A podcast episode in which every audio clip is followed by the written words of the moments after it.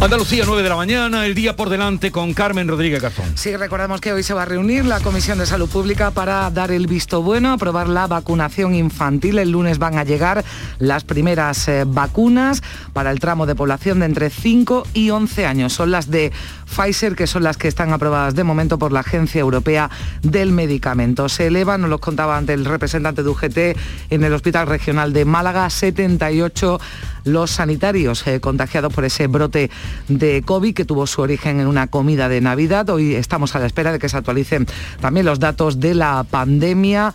Los eh, de ayer nos dejaban cifras de nuevos contagios que no se registraban desde finales del mes de agosto. Como decimos, se van a actualizar los datos, las cifras de Andalucía y también de España. Hace días eh, que no sabemos o que no tenemos notificación oficial por el puente. Mientras en Italia se extreman ya hoy las restricciones para los no vacunados se exige un certificado sanitario reforzado. Es decir, no vale solo, no vale una prueba negativa, hay que certificar que uno está vacunado con la pauta completa o que ha pasado la enfermedad. Esto va a ser necesario para acceder al interior de bares, restaurantes, cines, teatros, eventos deportivos y en principio se va a mantener hasta el 15 de enero. Y también venimos hablando de esas movilizaciones, concentraciones de los pescadores almerienses, los pescadores de la flota de arrastre con problemas de tráfico que se ocasionaban a primera hora de la mañana. Hoy no van a salir a faenar, protestan por las propuestas europeas de reducir aún más los días de pesca en sus caladeros. También hoy se van a retomar entre gobierno y agentes sociales las negociaciones sobre la reforma laboral. Ya decía la vicepresidenta segunda, Yolanda Díaz, que antes de que finalice el año estará aprobada esa reforma laboral y publicada en el Boletín Oficial del Estado. Es martes, hay Consejo de Ministros, pero es el primero. Recordamos que va a haber dos a la semana, el primero de los dos previstos esta semana Hoy el Ejecutivo va a estudiar medidas para impulsar la innovación y sostenibilidad de los sectores industriales. Y hoy el precio de la electricidad sube, sube un 1% con respecto a ayer, 212 euros de media por megavatio hora. El tramo más eh, caro, el precio máximo ha sido entre las 8 y las 9 de la mañana. El mínimo será entre las 11 y las 12 de la noche. Pagaremos 186 euros el megavatio hora. Bueno, pues eh, Carmen, eh, gracias. Hasta, mañana. mañana. Mañana volveremos. mañana volveremos a, a, partir de las 7. Bueno, nosotros continuamos en la mañana de Andalucía hasta las 12. Ahora con Teresa López Pavón, con Paloma Cervilla y con Teodoro León Gros. Avanzamos hacia un futuro mejor, lleno de vida, recuerdos compartidos Experiencias únicas, en compañía, atrapando momentos, disfrutando, construyendo sueños, cuidándonos, siempre con respeto. Practica los buenos tratos por una vida libre de violencias machistas. Delegación del Gobierno contra la Violencia de Género, Ministerio de Igualdad, Gobierno de España. Oye, mamá, como salgo de cuentas para Navidades, podríais venir vosotros este año a nuestra casa, ¿no? Buf, complicado, ¿eh? Sacar a tu padre de casa, a tu hermana que viene de Londres, la abuela, cómo tienes las rodillas. Hemos comprado cupones del sorteo del cupón extra de Navidad de la 11. El 24 nos tienes ahí como un clavo. En Navidad, qué bello es repartir. Cupón extra de Navidad de la 11. El 1 de enero, 75 premios de 400.000 euros y más de 910.000 cupones premiados. Compra ya tu cupón. 11. Juega responsablemente y solo si eres mayor de edad. ¿Sabes qué decimos en Andalucía? Que las pequeñas alegrías no son pequeñas, son la alegría. Estas navidades disfruta las pequeñas cosas cada día con las personas que tienes cerca de ti. Y cualquier día del año, ven Andalucía. Y también te lo digo yo, Antonio Banderas. Estas navidades, date una alegría. Ven Andalucía. Junta de Andalucía. Esta Navidad, Vitaldent va a sonar más que nunca. Porque la primera visita es gratuita si vienes a cualquiera de nuestras clínicas. Y es que para nosotros, el mejor regalo es verte sonreír. Pide cita en el 900-101-001 y ven a Vitaldent.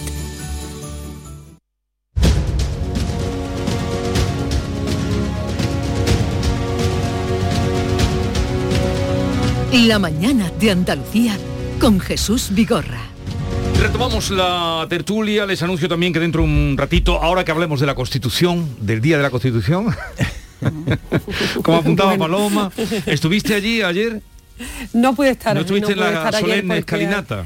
No, porque es complicado ir ahora al Congreso. Ahora solamente se pueden acreditar tres por medio cuando hay, cuando hay pleno y para esta jornada solamente dos. O sea que el Congreso es una de las instituciones con más restricciones para los periodistas. Yo que voy a la Asamblea de Madrid puede entrar todo el mundo. De eso vamos a hablar ahora, de las restricciones a los periodistas. Pero oh, permítanme que anuncie que eh, Guillermo López Yuc, que es un catedrático mm, de biología celular de la Universidad Pablo Lavide, investigador asociado al Centro Andaluz de Biología del Desarrollo, cordobés además, estará luego un ratito con nosotros para hablarnos también de qué mm, está pasando, qué nos puede hablar de la variante Omicron. Será eh, un ratito luego de hablar del Día de la Constitución. Vamos a empezar por ahí porque eh, una vez más la celebración de la Constitución, con sus 43 años eh, a la espalda, ha servido una vez más para exhibir las diferencias que separan a los partidos con representación parlamentaria, que fue lo que quedó una vez más claro. Y este año eh, ni consenso para reformarla, que quedó un poco como en un segundo plano, prácticamente no se habló, ni consenso para poner orden en la Cámara. Sí, no, a mí no me impresiona. ¿Qué interpretación? No, no me impresiona tanto que los eh, partidos puedan exhibir eh, diferencias el día de la Constitución, porque creo que precisamente la tolerancia con la diferencia es uno de, las, de los fundamentos de la propia Constitución, ¿no? es decir, que, que se vea que la Constitución es un paraguas en el que se integran eh, ideologías, sensibilidades y formas de entender la realidad, pues eh, discrepantes y a veces eh, contradictorias y alejadas, eso no me parece insano. Yo ayer de todo lo que vi, más allá de que los gestos de Vox eh, me parecen inaceptables en el sentido de que el partido que, ha estado presentándose como adalid de la Constitución, boicote el día de la Constitución, me parece, fin, eh, que, no hay manera de, salvar esto, ¿no? Eh, pero pero por encima de todo me pareció muy desafortunado el discurso de Merichel Batet. Creo que Merichel Batet, creo que la presidenta, la presidencia de la Constitución, eh, perdón, del, Congreso, la presidencia siempre debe mantener un particular, un escrupuloso cuidado con eh, las formas, con la neutralidad, con el papel de árbitro. Y hombre, hay, hay días y días. Ya hemos visto a Merichel Batet que, bueno, pues que tiene la piel mucho más fina cuando hay agresiones verbales de la derecha a la izquierda que al revés. Bueno, pues estas cosas ya sabemos que siempre pasan, ¿no? Eh, pero que ayer, por ejemplo, sugiriera que, el recurso al Tribunal Constitucional es una agresión a la Constitución, a mí me parece inaceptable. Que lo hiciera para presentar a la oposición como el principal problema en este momento para el marco constitucional, cuando, en fin, eh, los socios del gobierno, eh, nacionalistas e independentistas, es evidente que constituyen el principal eh, problema para la propia, para digamos, el marco constitucional. Hombre, yo creo que, que hay gestos que, con los que hay que ser cuidadosos. Y yo creo que ayer Merichel eh, no, no estuvo bien. A ver, vamos a escucharlo un momentito. Ahora vas tu Paloma. Ser leal a la Constitución exige ante todo y en primer lugar reconocer la legitimidad del otro y sus propuestas. Evitar convertir el debate político en constante reproche de inconstitucionalidad, porque dentro de nuestra norma suprema caben múltiples opciones políticas. Cuando hablaba de esa lealtad, ¿a quién se estaba refiriendo, Paloma? Mira, es que yo lo que pasó ayer, si te lo cuentan, es que no te lo puedes creer. Es que no te puedes creer lo que pasó ayer.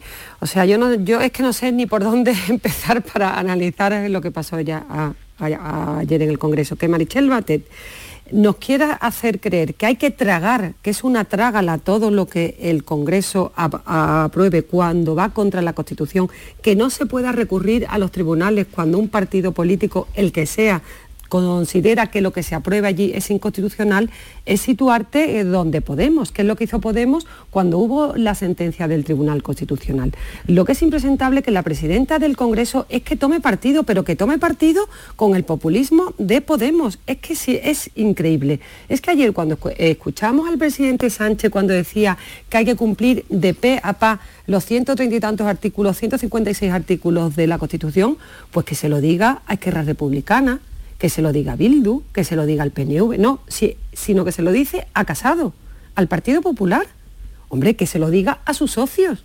Es que es increíble que el presidente que pacta con quien se quiere cargar la Constitución, es que se la quieren cargar, eh, vaya al Partido Popular y le diga que cumpla la Constitución.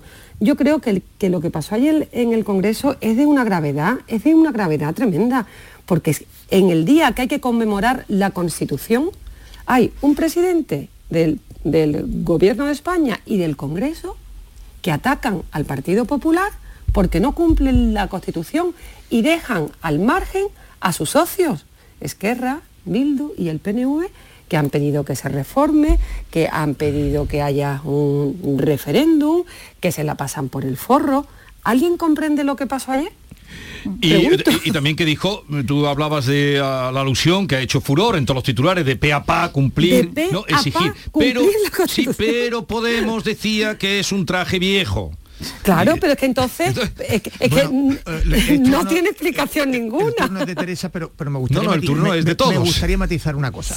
Eh, yo creo que no es inoportuno en un día de la Constitución hacer un reproche a que la renovación de los órganos eh, de extracción parlamentaria recogidos por la Constitución debe ser un requisito, debe ser un requisito y por tanto yo creo que puede haber reproches para todo el mundo, puede haber, puede haber mensajes para todo el mundo. El problema fue la percepción de que el árbitro estaba mm. siendo casero y de que estaba lanzando, estaba generando un titular que claramente se dirigía a la oposición y estaba evidentemente eh, eh, minusvalorando, disminuyendo lo que representa verdaderamente el mayor problema para, para eso que llaman la arquitectura constitucional o el marco constitucional que, que son los nacionalismos independentistas. Es que son mucho más importantes que la renovación del Consejo General del Poder Judicial, que es muy importante. Es que el día antes, el día anterior habían firmado el manifiesto este donde decían que la Constitución atentaba contra, era eh, violenta contra los derechos. Eh, no sé si Bildu. Sí con quien ha pactado los presupuestos. Es que es increíble lo que se escuchó ayer en, el eh, Congreso. A ver, Teresa me está mirando diciendo que quiere. Eh, no, bueno, eh, a mí... no, estamos abiertas, mesa de diálogo y consenso. Esta mesa claro que sí. bueno, quería empezar por lo del PAPA, que yo creo que no lo escuchaba desde los tiempos de la cartilla Palau, cuando aprendíamos las letras. una metáfora que, por cierto, tampoco es que sea muy sofisticada, ¿no? Me parece, me parece. y claro, mm, eh, el problema es utilizar siempre la, Constitución siempre eh, como arma arrojadiza, ¿no? O sea, de, unos contra otros. Y en este caso, efectivamente, Pedro Sánchez daba la sensación, era muy fácil decirle que se aplicara el cuento, ¿no? A él, a sus socios y tal. A mí me parece que realmente los consejos generales del Poder Judicial no tiene un pase ya a estas alturas. Sabemos las posiciones de los, eh, partidos nacionalistas y separatistas, ya nos las conocemos. El teatro eh, constitucional y anticonstitucional que se hace todos los días 6 de diciembre, en fin, todo forma parte ya de esa normalidad, ¿no? Eh, pandémica y pospandémica. Pero a mí lo que me llama la atención quizás es la... Mm, la paradoja de que precisamente todo ese em, coro de, voces absolutamente mm, antagónicas se ha convertido en la principal garantía eh, para la preservación de la Constitución, porque no hay ahora mismo ningún escenario que permita hablar de una posible reforma. Hace, eh, hemos estado años eh, hablando de los riesgos de abrir, en canal la Constitución para no se sabe qué. O sea, en el momento de que esa reforma se pusiera en marcha, en marcha se pudieran, digamos, eh, exacerbar las tensiones territoriales y convertir eh, ese debate sobre la reforma necesaria, porque, porque efectivamente tiene, tiene ya sus años y probablemente necesite algunos retoques, sin embargo el riesgo de que abrir un debate sobre la reforma de la Constitución pueda acabar eh, produciendo cambios y, y tensiones indeseables. ¿no? Precisamente en el contexto de, las tensiones territoriales. Y como no hay manera de, que el gobierno encontrara una mayoría eh, favorable a esa reforma, y un consenso mínimo que necesariamente pasa por, por el acuerdo de los dos principales partidos de este país, que siguen siendo el Partido Socialista y el Partido Popular, pues de alguna manera se ha convertido como, eh, eh, en un blindaje para la Constitución, porque no, no cabe pensar que se, eh, en, un, en un horizonte a medio plazo de una reforma constitucional precisamente por falta de apoyo. ¿no? Y después hay una cosa que me sorprendió a mí del discurso de Pedro Sánchez, ¿no? que, que primero habla de la concordia que ha traído la Constitución y acto seguido se refiere al odio y a la tiranía. Es que yo no entiendo cómo este señor, este presidente que tenemos, está obsesionado con el franquismo, con la memoria histórica. Es que eso pasó hace muchos años, es que estamos en otro escenario, es que no se puede hablar de la concordia y acto seguido volver al odio, a la tiranía, al franquismo. Es que yo creo que es estar absolutamente fuera de la realidad. Yo creo que la Constitución y la transición trajeron a este país la concordia, el mirar hacia el futuro, hacia adelante. Y es que entonces no entiendo que ayer, en una comparecencia sin preguntas, que fue el único líder político que no admitió preguntas. Todo el mundo se le preguntó. Y Pedro Sánchez soltó su speech, cogió y se fue. Y entonces habló de unas cosas en las que yo creo que han pasado ya hace muchos años. Yo creo que hay que mirar un poco más al futuro y poner en valor la transición y lo que tuvo de concordia para todos.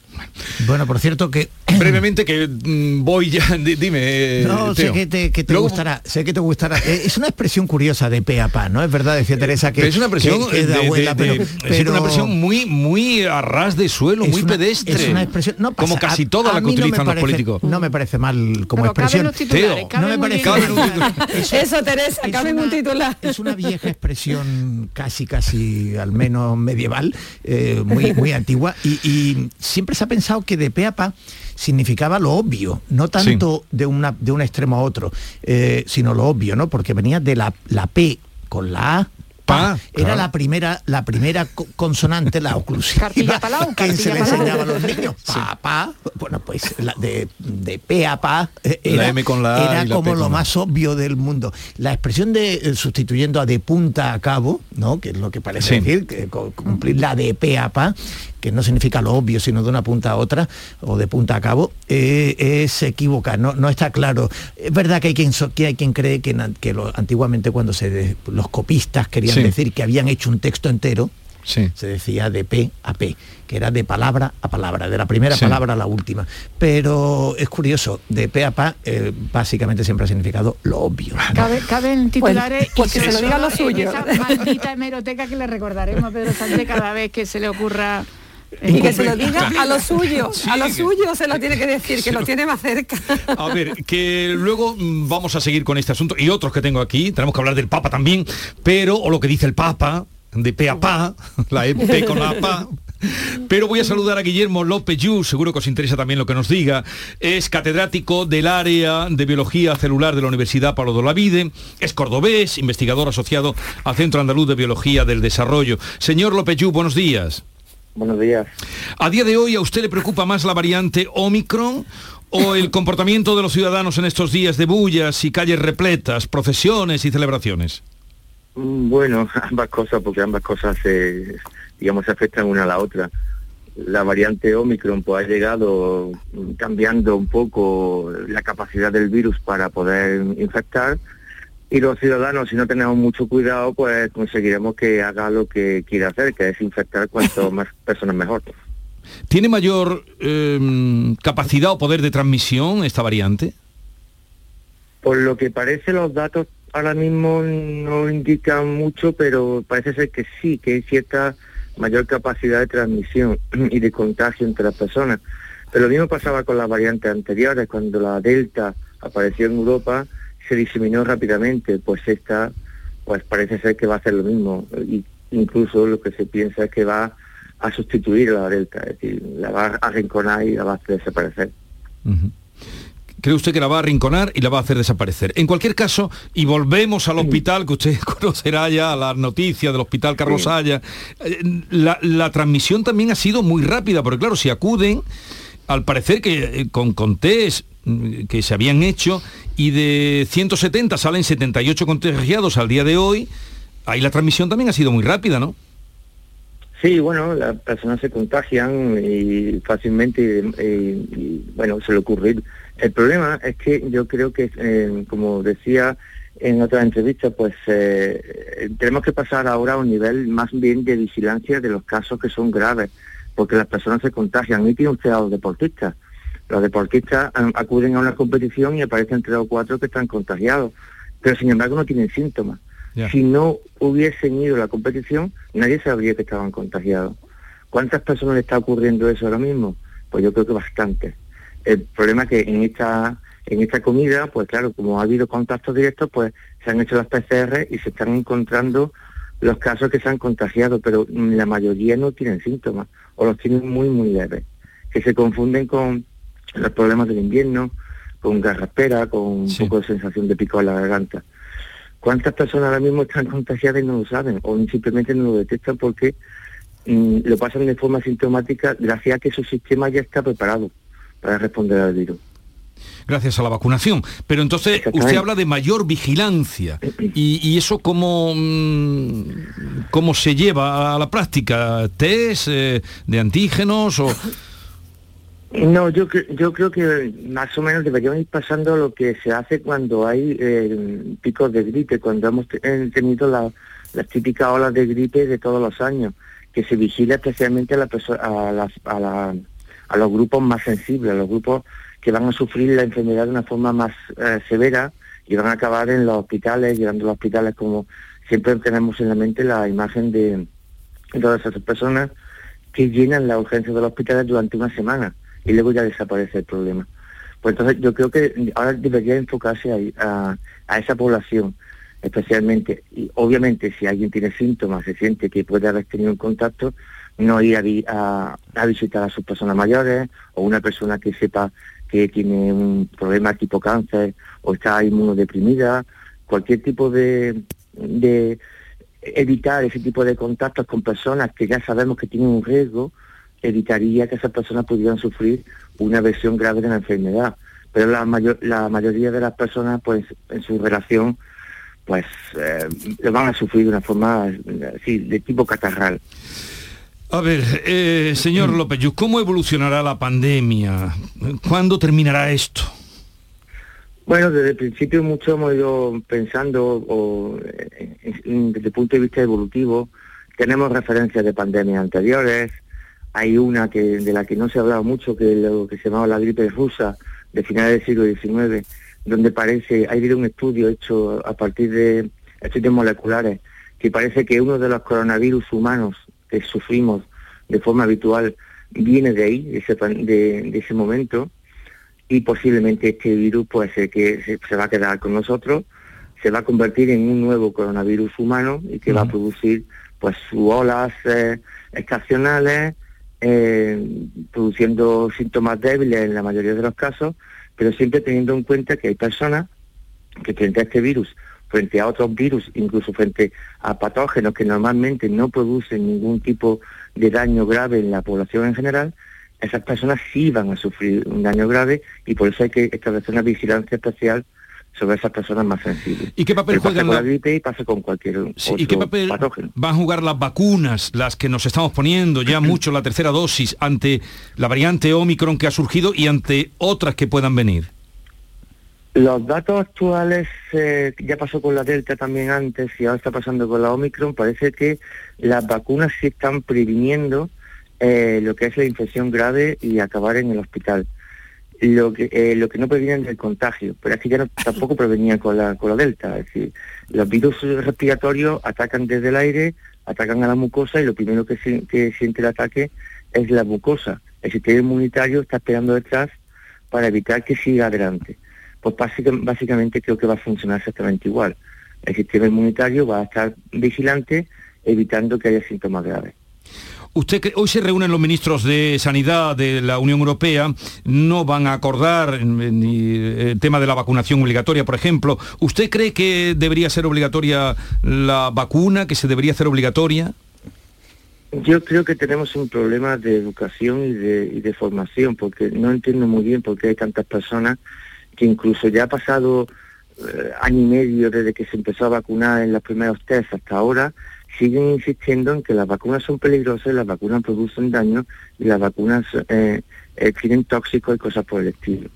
Más que obligar a la gente a, vacunarse, porque claro, una obligación se toma como una casi una agresión, es, simplemente es una cuestión de educación, pero también deberían darse cuenta. No, no hay una mortandad por la vacuna, las vacunas no están produciendo mortandad, todo lo contrario las vacunas están protegiendo de que las personas puedan acabar sufriendo una enfermedad grave, puedan acabar intubados en una UCI o puedan acabar simplemente muriendo. ya deberían haberse dado cuenta y, dejar de ser reacios. Sin embargo, sigue habiendo personas con el mismo mensaje y con información completamente, eh, digamos, errónea y tergiversada completamente que mm, de verdad mm, no se entiende. Pero yo creo que más que obligar, lo que deben entender es que su actuación de, esta forma pone en peligro a los demás. Aunque hoy, hoy en día son ellos los que están en peligro. Sí, sí, porque, son los que pueden sufrir una enfermedad grave. Eh, ahí está el líder antivacunas austriaco que usó lavativas de lejía eh, contra el COVID-19 y que ha muerto, ¿no? Eso es otra, otro absurdo, otra estupidez absoluta.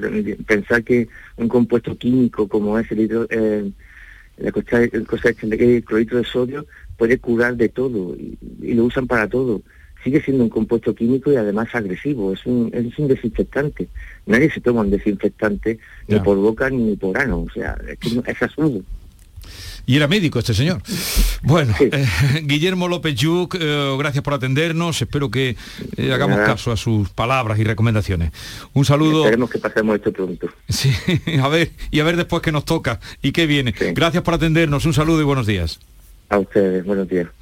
En Canal Sur Radio, La Mañana de Andalucía con Jesús Vigorra. Los andaluces volvemos a recorrer el mundo. Con las mayores cifras de exportación de la historia, la marca Andalucía vuela lejos gracias a las empresas que impulsan nuestra economía. Empresas como las ganadoras de los 15 premios Alas a la internacionalización. Atlantic Copper, Decop, Aertec, Keralto, Meltio, Indagonova y la Confederación de Empresarios de Andalucía. Desde Extenda os damos las gracias y la enhorabuena. Ya tenéis vuestras alas. Conócelas en extenda.es. Junta de Andalucía. En Navidad todos deseamos lo mejor para los nuestros. Desde 1953, la Logroñesa me ofrece el mejor mazapán. Un sabor único, artesano y tradicional. Pero como no solo de mazapán vive el hombre, ahora también tienen turrón blando y torta imperial. Mazapanes de Montoro la Logroñesa. La Navidad en su mesa. Vamos a celebrar una gran fiesta de cumpleaños. Y estás invitado. Vendrán los mejores artistas andaluces. Todos los que han nacido en Canal Fiesta y hoy son figuras internacionales. Será muy pronto. Y tú podrás vivirlo en directo. No pierdas nuestra sintonía porque falta muy poco para que te digamos cómo. Canal Fiesta cumple 20 años y lo vamos a celebrar a lo grande. No te lo vayas a perder. Canal Fiesta. 20 años contigo.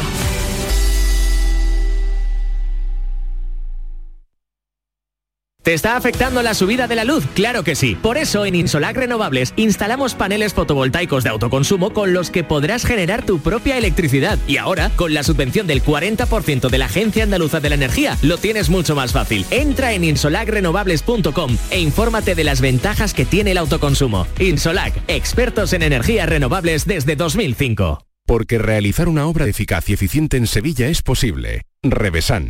Contamos y trabajamos con arquitectos, administradores de fincas y para particulares, llevando a cabo sus proyectos con la calidad y seriedad que nos caracteriza. Contáctenos en revesan.es. Revesan, transformando Sevilla. Oye, necesito un poco de ayuda. ¿Otra vez vas tarde con la presentación? No, si quisieras volver a viajar, ¿a dónde irías? Yo, a una de las agencias de viajes de Sevilla, porque si viajas de la mano de profesionales, viajar, viajarás seguro. Sevilla, muy famosa, muy desconocida. AEVISE, Asociación Empresarial de Agencias de Viajes de Sevilla. Vuelve una de las voces más cautivadoras de los últimos tiempos. Vuelve Saraima con nuevas canciones dedicadas a inolvidables amores vividos. Solo tú, lo nuevo de Saraima. Ya disponible en todas las plataformas digitales y puntos de venta habituales. Noticias, tiempo, tráfico. Cada día desde muy temprano lo tienes en Canal Sur Sevilla, la radio de Andalucía. Todo lo que hacemos nos define. Cada acto habla de quiénes somos, de lo que nos importa. Ahora tenemos la oportunidad de decir tanto con tan poco. La oportunidad de mostrar lo mejor de nosotros. Por nuestro futuro. Por tu futuro. Llena tu mesa de Andalucía. Junta de Andalucía. Hay un sentido con el que no nacemos.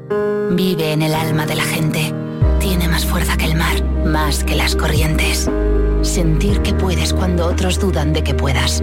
Dejar de oír las dudas que hay ahí fuera y así escuchar lo que susurra tu alma. Y en la oscuridad, ver solo luz, ver solo calma. Es la actitud la que nos hace capaces. Grupo Social 11.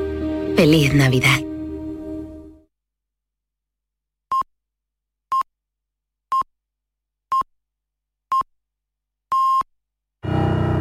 ¿Sabes qué decimos en Andalucía?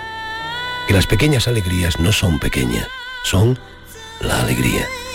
Estas navidades disfruta las pequeñas cosas cada día con las personas que tienes cerca de ti. Y cualquier día del año, ven Andalucía. Y también te lo digo yo, Antonio Banderas. Estas navidades, date una alegría. Ven Andalucía. Junta de Andalucía.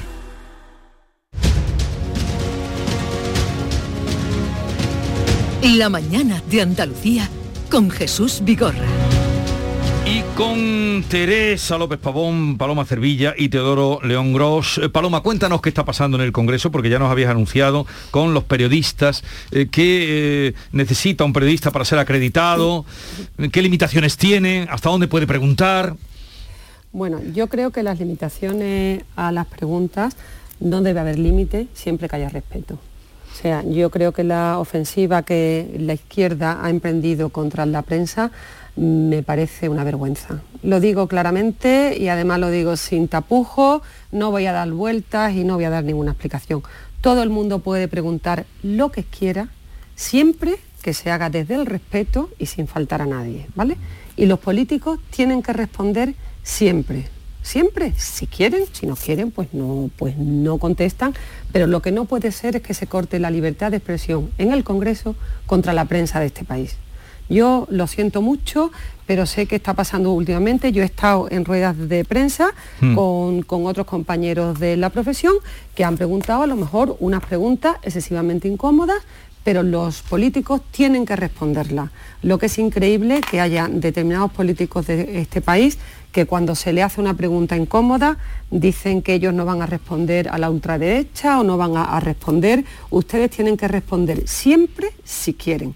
Con lo cual yo estoy absolutamente en contra de los vetos que se están poniendo en el Congreso, que afortunadamente eh, es imposible que se puedan llevar a la práctica, porque todo periodista que pertenezca a un medio que tenga una sede social, que pida su inscripción a través de, una, de, un, correo co- corporativo y, y que publique sus informaciones en una, en una plataforma digital con, un re- reconocimiento puede estar presente en el Congreso. Yo estoy absolutamente en contra, porque yo también he visto preguntas, pues a lo mejor llevadas al límite, a lo, mejor que pueden rondar la falta de respeto de otros medios de izquierda y no ha pasado nada. Yo creo que todos los periodistas podemos preguntar y todos los políticos se deben de someter a las preguntas. Y, y lo digo porque ayer, en el Día de la Constitución, el presidente Pedro Sánchez fue el único que no aceptó unas preguntas desde el atril del Congreso. Y yo no vi a determinada prensa protestar y hacer un boicot y firmar un comunicado. Yo no lo he visto. Entonces, ¿qué pasa? ¿Que para unos sí y para otros no? No sé si mis compañeros, que son periodistas como yo, también comparten... Sí, tú, lo vives ahí en directo eh, lo y yo te agradezco que nos veo. cuentes esto, pero ¿cómo veis esta situación? Hasta eh, Teresa, Teo, hasta dónde preguntar. Eh, Bueno, vamos a ver, yo tengo, yo tengo claro... ¿Qué es lo que está pasando? Yo tengo claro cuál es mi misión cuando voy a una rueda de prensa, es obtener información, información para luego transmitirla, ¿no? A través de, del medio de comunicación que, que me paga para ello, ¿no? Y al que me debo. Em, yo no creo que la rueda de prensa sea un espectáculo en sí mismo, ¿no? Y hay muchas veces hay tentación de convertirlo en un espectáculo en sí mismo, ¿no? ¿Por qué? Porque, porque se hace, en vez de preguntar, digamos, se, provoca una reacción, ¿no?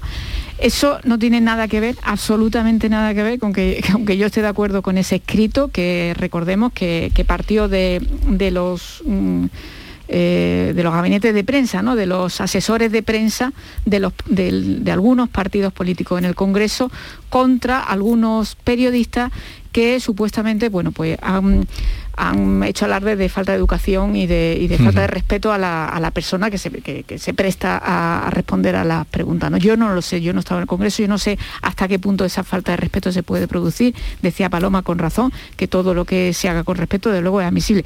Hombre, a mí, ninguna medida que pase por establecer un filtro eh, para que el político decida qué periodista mm, digamos, se ajusta al canon y cuál no, a mí eh, eso lo rechazo de plano, porque creo que incluso aunque el objeto último sea evitar precisamente esos espectáculos o esa falta de respeto en un ámbito institucional como es el Congreso de los Diputados, incluso aunque el objetivo fuera ese, eh, el, el riesgo eh, para la libertad de prensa y, eh, sería mm, de, mm, de tal calibre que, mm, que creo que no, no merecería la pena. Me parece, me parece muy arriesgado.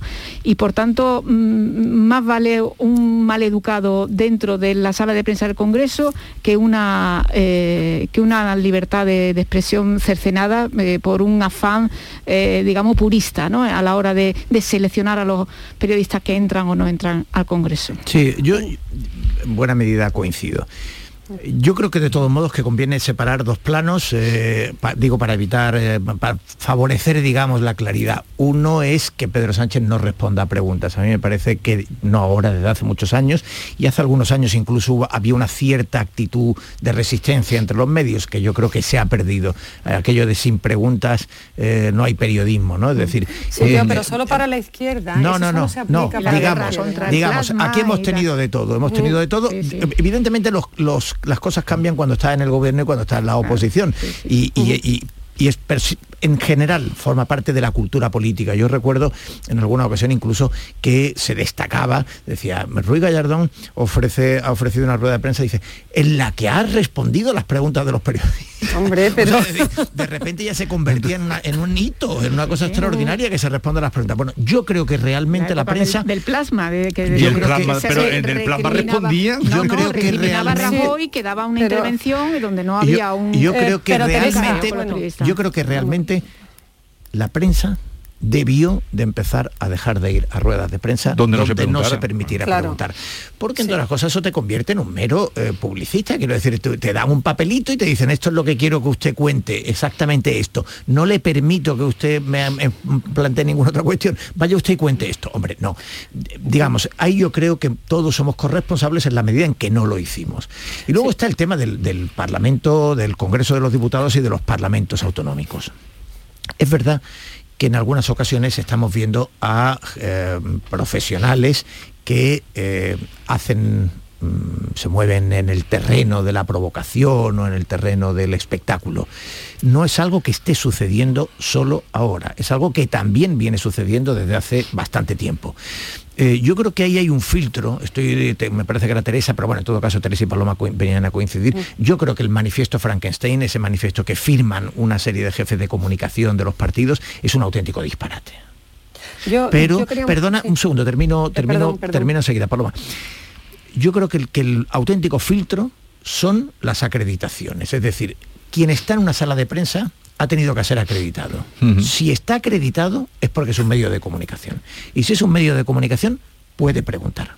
Y efectivamente, si después hace una pregunta con mala educación, de manera provocadora, de manera incorrecta, no solo no se le, no solo no se le responde, sino que se le afea, se dice esto es una provocación o esto es un. Ahora, cualquier persona que pregunte correctamente, y hemos visto a Gabriel Rufián negarse a responder a preguntas formuladas muy correctamente, empiezan, empieza a plantear otro problema que Hombre, es que yo- los partidos políticos empiecen a querer arrogarse la- el reparto de carnés de quién puede preguntar y quién no, y quién es periodista y quién no. Y ahí A sí que nos yo, metemos en un terreno muy peligroso. A eso voy yo, Teo. Es que yo quería poner ahí el acento. Yo llevo aquí en Madrid 15 años. Yo te digo mi experiencia personal. ¿eh? Eh, los populismos de este país, de ambos extremos, ¿eh? de uno y de otro, han venido a decirnos a los periodistas qué tenemos que hacer. Es increíble que jefes de prensa de determinados partidos de derecha y de izquierda que han irrumpido en la política española vienen a darnos lecciones de periodismo a los que llevamos 20, 30, 15 o 5 años en el periodismo. Que te cogen una información y te dice cómo que tienes que titular. Si no les gusta, te lanzan una ofensiva en Twitter y te ponen verde. Eso no ha pasado nunca ni con el PSOE ni con el PP. También te lo digo, nunca han respetado a la prensa de este país. Y llegan estos populismos de derecha y de izquierda a darnos lecciones de periodismo a nosotros, jefes de prensa que no han estado en una redacción nunca, jefes de prensa que no han ido a una, a- a una rueda de prensa nunca. Y vienen a nosotros a, a decirnos que tenemos pre- que preguntar, que no. Eh, nos cogen en Twitter y con nuestra y, y con nuestra y con nuestro nombre nos ponen verde. Ese es el problema, que antes con el PSOE y con el PP no pasaba nunca. Y lo de periodismo espectáculo, hace muchos años, Teodoro, que aquí en Madrid, determinadas cadenas de televisión ¿eh? provocan a todos los políticos de todo signo. ¿eh? Bueno, claro. Pero fundamentalmente también ha habido mucho contra la derecha y no se ha dicho nada. Y ahora cuando se le pregunta a determinados políticos de izquierda preguntas más o menos fuertes, entonces se hace un comunicado y se dice que estos periodistas fuera del Congreso. Hombre, yo creo que no, ¿no? Yo creo que no. Acordémonos también, por ejemplo, lo- caiga quien caiga, que Sí, fue los primeros pero- que iniciaron, pero había, Sí, pero ahí era otro había, formato. era otro formato, Era ahí otro había. Sí, son programas, son programas, no son informativos. Sí, es sí. decir, no, pero, eh, pero aún así, caiga quien caiga, Sí, sí. entrevistó a todos los políticos, era de bueno, otra manera. Bueno, por ejemplo, yo vi en televisión española, todo hay que decirlo, eh, una reacción indignada cuando en un programa que se emitía la hasta la temporada pasada, en- antes de comer, el programa que me parece que dirigía Cintora, ¿no? Jesús Cintora. Sí, en el que eh, yo se hizo- participaba. Ahora voy a contar una cosa. se hizo se hizo un acoso A inadecuado a Rajoy y Ah, hubo sí. y hubo una reacción por parte de la de la cadena es decir yo creo que, que eh, los formatos son claros no caiga quien caiga era un programa de entretenimiento de espectáculo y efectivamente fueron los primeros que empezaron a- humor, empezaron a- Sí. a, meterle claro. un poco la, la llamada al cachofa a los políticos Sí, para, sí, sí. para ponerlos en situaciones comprometidas Mm, bueno yo creo que no tiene nada que ver yo yo sí estoy de acuerdo en que esto ha sucedido antes porque empezaron antes, sencillamente, Hombre, con el populismo de extrema izquierda. Y luego lo hemos visto con el populismo de extrema derecha. El señalamiento y, hostigamiento empezó con Podemos. Em- o sea que- exactamente. Y eh, unos hostigamientos y unos linchamientos en redes sociales absolutamente Y directo inaceptables, prensa, eh, ¿eh? Sí, vetos sí. concretos a medios o a periodistas A que no podían sí. participar en sus actos, en fin, eh, y lo mismo que ha ido que ha ido haciendo Podemos en buena medida lo ha hecho Vox. Lo ha hecho vos Eh, y a veces acrecentado, porque no Sí, sí, sí. permitir que fueran el- a sus el uh, problema ruedas es de que prensa siquiera. para mí el problema está en que el, el resto de fuerzas en lugar de reaccionar contra esto lo que estén es alistándose al- en este bibloquismo a, a los frentes. Antes hablábamos de un tema más serio, ¿no? Sí. Que era en el ámbito de la Constitución, del Día de la Constitución, el discurso de la presidenta y, y lo que habíamos visto allí. Pero en cualquier caso, eh, yo creo que ante eso, que es una tentación que siempre existe en el político, eh, la única respuesta tiene que venir de la propia profesión. Y es muy mala señal que sean jefes de comunicación, que ni siquiera hayan sido políticos, Sí. sino jefes de comunicación los que hayan promovido el manifiesto Frankenstein. Hombre, y y con- desde luego solo la profesión Hombre, Yo creo que los partidos se han, se han eh, escudado. parapetado en Eh, Pa- su jefe Paloma, de comunicación. venga, ¿no? que antes de iros quiero plantear para- otro asunto. Paloma, remata tuya. Buscando un plus No. de legitimidad. No, yo simplemente que yo he sufrido acoso por partidos políticos, he sufrido, he sido expu- expulsada de sedes de partidos políticos, he sido expulsada de grupos de WhatsApp por absolutamente nada. Creo que la profesión no va a poner freno a todo esto porque en esta profesión hay la división exactamente igual que hay entre los partidos políticos.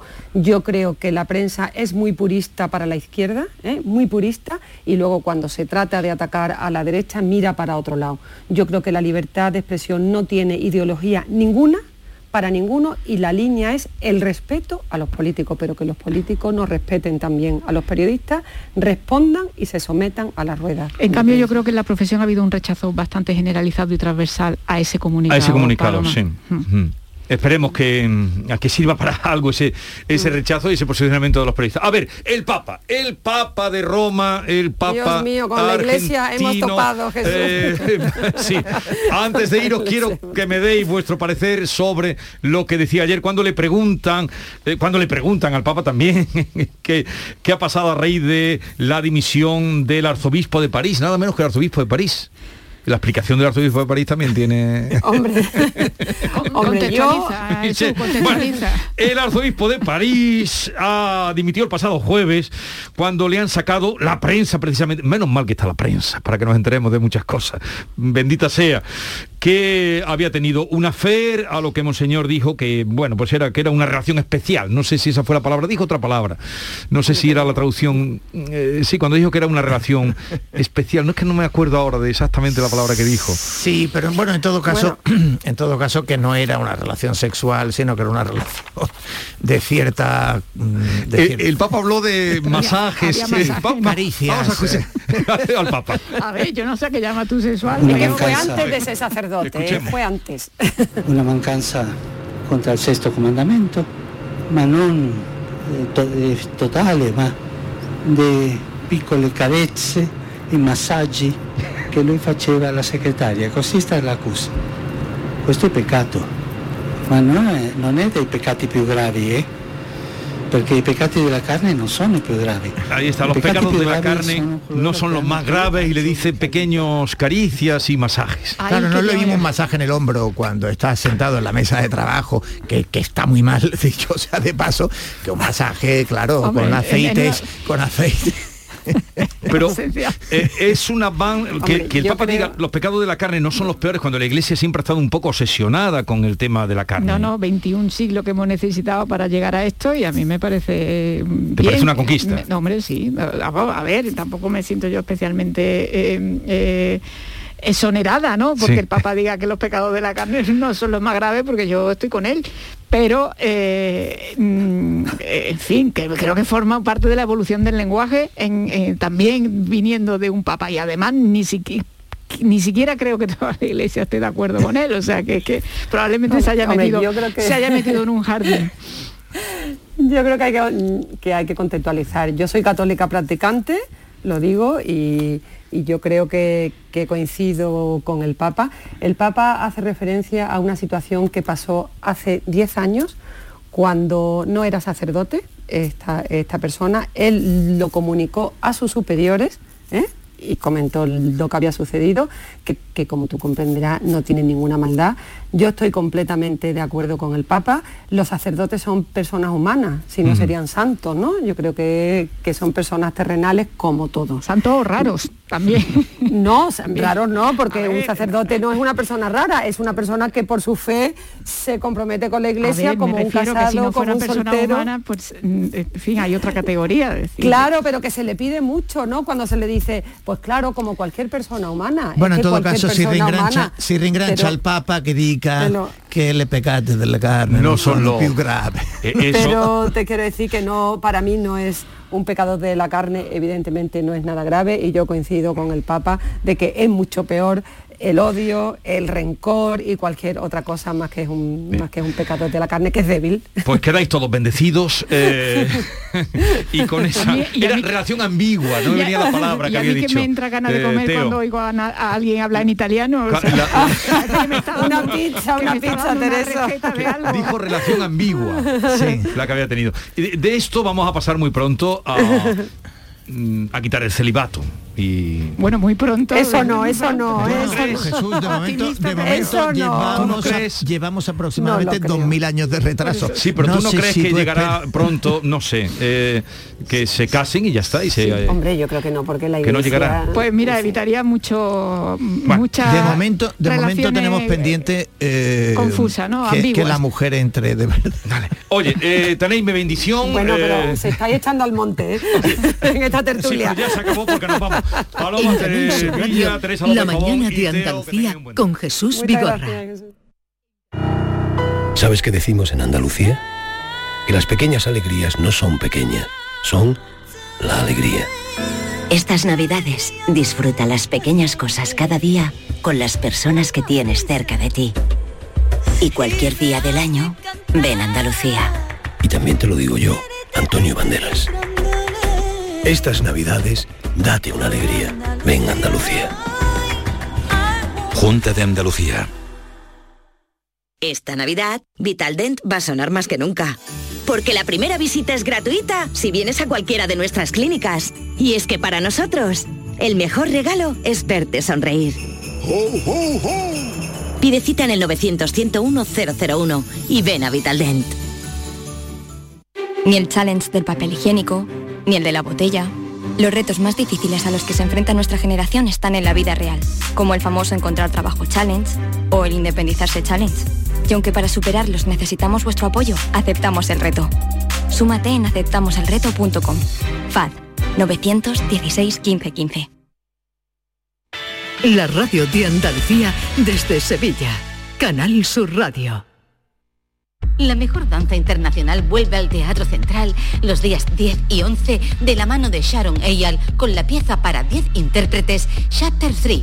Y en la sala B, Malena Alterio y Luis Bermejo cara a cara con la obra Los que hablan. Información y venta en teatrocentral.es, Agencia Andaluza de Instituciones Culturales, Junta de Andalucía. Muy poco para la llegada de la Navidad. Encuentra todo tipo de decoración para Navidad en Plástico Sur. En Plástico Sur tenemos de todo lo que puedas imaginar. Juguetes, decoración, hogar, alimentación, hostelería y a precios inigualables. Además, en plásticosur.com estrenamos web y lo hacemos con un 5% de descuento en la primera compra. Plástico Sur, la mayor superficie para empresas y autónomos en Sevilla. Encuéntranos en el Polígono Industrial Los Girasoles o en www.plásticosur.com. ¿Turquía? Necesito un diagnóstico previo, que me opere el mismo médico y que también me haga un seguimiento del posoperatorio. Eso en Turquía no lo tengo, pero en Clínica Calón sí. Especialistas en trasplante capilar mediante técnica FUE, además de rellenos faciales, toxina botulínica, todo un lujo y en Alcalá de Guadaira. Síguenos en redes sociales o llama al 955 433 709. Recuerda, Clínica Calón, tu médico de confianza. Canal Sur Mediodía. Este puente de diciembre, la actualidad de Andalucía, de tu provincia y tu entorno más cercano está en Canal Sur Radio. Con toda la información que necesitas, las entrevistas, el ocio y el entretenimiento que buscas. Este puente de diciembre, Canal Sur Mediodía. Desde las 12 con Antonio Catoni. Quédate en Canal Sur Radio. La radio de Andalucía. Todo lo que hacemos nos define. Cada acto habla de quiénes somos, de lo que nos importa. Ahora tenemos la oportunidad de decir tanto con tan poco. La oportunidad de mostrar lo mejor de nosotros. Por nuestro futuro. Por tu futuro. Llena tu mesa de Andalucía. Junta de Andalucía.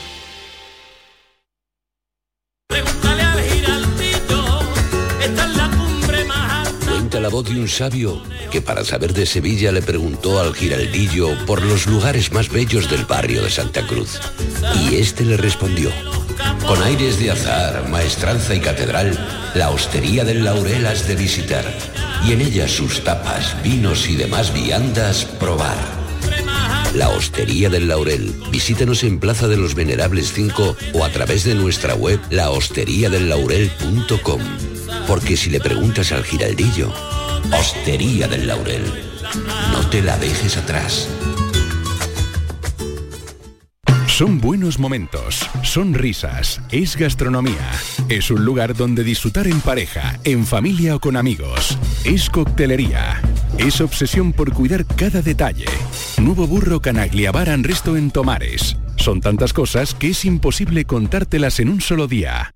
Si eres de los que disfruta compartiendo tus sabores favoritos, esta noticia te interesa, porque en el Centro Comercial Los Alcores ampliamos nuestra oferta de restauración con la apertura de dos nuevos establecimientos, KFC y Burger King. Además, puedes realizar tus pedidos desde tu coche. Ven y saborea cada momento con el nuevo KFC y Burger King del Centro Comercial Los Alcores, en Autovía Sevilla-Málaga, salida 7. Mucho donde disfrutar.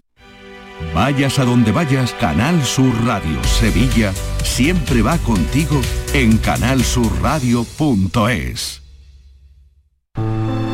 Hay un lugar donde los sentidos se despiertan. Donde todo es como antes. Donde las horas pasan sin darnos cuenta. Brindemos por lo nuestro. Porque hay que perderse para encontrarse. Si podemos desearlo, podemos vivirlo. ¿Y si nos regalamos Úbeda y Baeza? Dos ciudades, un destino. ¿Sabes qué decimos en Andalucía?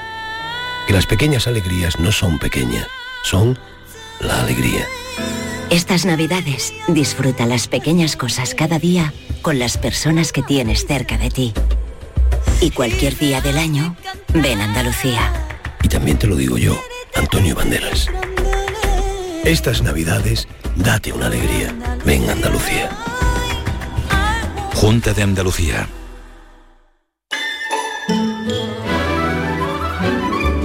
Esta es La Mañana de Andalucía con Jesús Vigorra. Y con Canal. Maite Chacón, que va a anunciarles a ustedes el motivo para la participación a partir de las 10 de la mañana. Eh, la primera pregunta va para ti, Jesús. ¿Sabes ya que vas a cenar en Nochebuena? Eh, Sí. No sé lo que voy a cenar yo, pero sí sé lo que van a cenar los que se sienten conmigo. Eh, no te entiendo. ¿Tú no Sí. vas a cenar o qué? Bueno, no- sería un poco largo, Largo de de explicar. vale, Pero pues en fin, no me lo expliques. resumémoslo. Le vamos a preguntar a la- Resumámoslo. resumámoslo. Marisco. Le marisco, vale. Marisco, Pues porque en la tierra adentro, machos. en la tierra adentro es muy valorado el marisco. Agárrate los machos que el marisco ha subido. ¿Cuánto? No, no, ahora lo, luego daremos datos. El marisco ha subido este año. Como suele subir todo antes de Navidad, también es verdad. Pero este año, en los últimos meses, la cesta de la compra ha subido entre un 8 y un 21%. Esto es un informe de la Organización de Consumidores y Usuarios. Hay mucha gente que ya está adelantando las compras para la cena. Esto pasa todos los años, te diré. Sí, pero- bueno, este año más. Parece que más están Más, diciendo este año. exactamente, este año más por la subida de la electricidad, por la subida de todo. Entonces le Y queremos- por la demanda y por hay. Entonces, eh, queríamos preguntarle a nuestros oyentes si ya tiene el menú de Nochebuena, si está adelantando las compras y si está notando la subida de los precios y en qué productos. Así que todo eso lo pueden ir ya. Ahí, ahí- ahí vamos a incidir especialmente. Sí. Díganos en qué productos están notando ustedes que es apreciable, Exactamente. Incluso Ostento- excesiva, ostentoria, incluso excesiva La subida.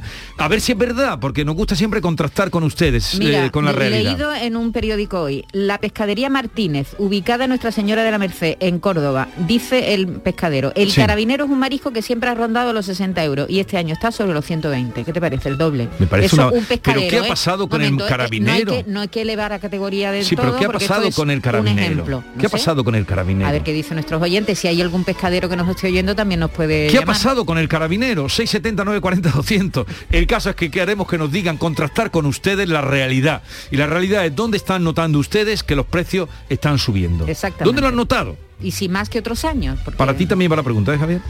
Eh, eh, ¿Algo más que apuntar? Bueno, tenemos otras muchas cosas, pero creo que tenemos que ya Hoy a- es día de guiris. anunciar- Hoy es día de guiris, sí, vale. sí, sí. La isla de Guirilandia. Sí, Así y es que vamos a terminar también con, con cantores de Hispali que se van a pasar por aquí a anunciarnos su espectáculo. eh, espectáculo sobre espectáculo navideño.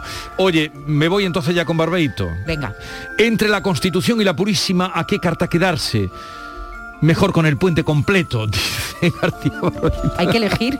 Entre la Constitución y la Purísima. Querido Antonio, te escuchamos. Muy buenos días, mi querido Jesús Vigorra. Perverso de la Purísima. Ave María Purísima, alabado sea Dios. Vecina desde hace años, y no fue por elección, de la señora de artículos llamada Constitución. Un tabique la separa, el 7, pero las dos, sin tener mucho en común, aprovechan la ocasión para que a estos dos días los conozcan con razón por el de la Inmaculada o el de la Constitución. Siete padres tuvo esta, aquella uno solo, Dios, pero sin más parentesco que la vecindad. Las dos se llevan divinamente sin tener ni un sí ni un no. No obstante, en el vecindario se está corriendo la voz de que si la Inmaculada es la misma, la otra no. La Inmaculada es pureza, purísima concesión, y la otra, aunque contente a la mayor población, tiene algunos que la invitan a cambiar de condición, a que se abra y se reforme, y esto tiene a concesión llena de tristeza, esclava de mucha preocupación. La Inmaculada, intocable, madre sin mancha de Dios. Y la otra, aunque se sabe madre del curso español, es muy joven todavía, no tiene todo a favor. Porque hay algunos que quieren cambiarla y dicen no los que no quieren moverla. Y a ver qué pasa, Señor, si va a acabar más cambiada que con una operación de dermoestética cara que quién sabe, a lo mejor cuando salga con los cambios no la conoce ni Dios. Ayer decía mi vecina, y no sin preocupación, yo creo que como nacieron, deben quedarse las dos.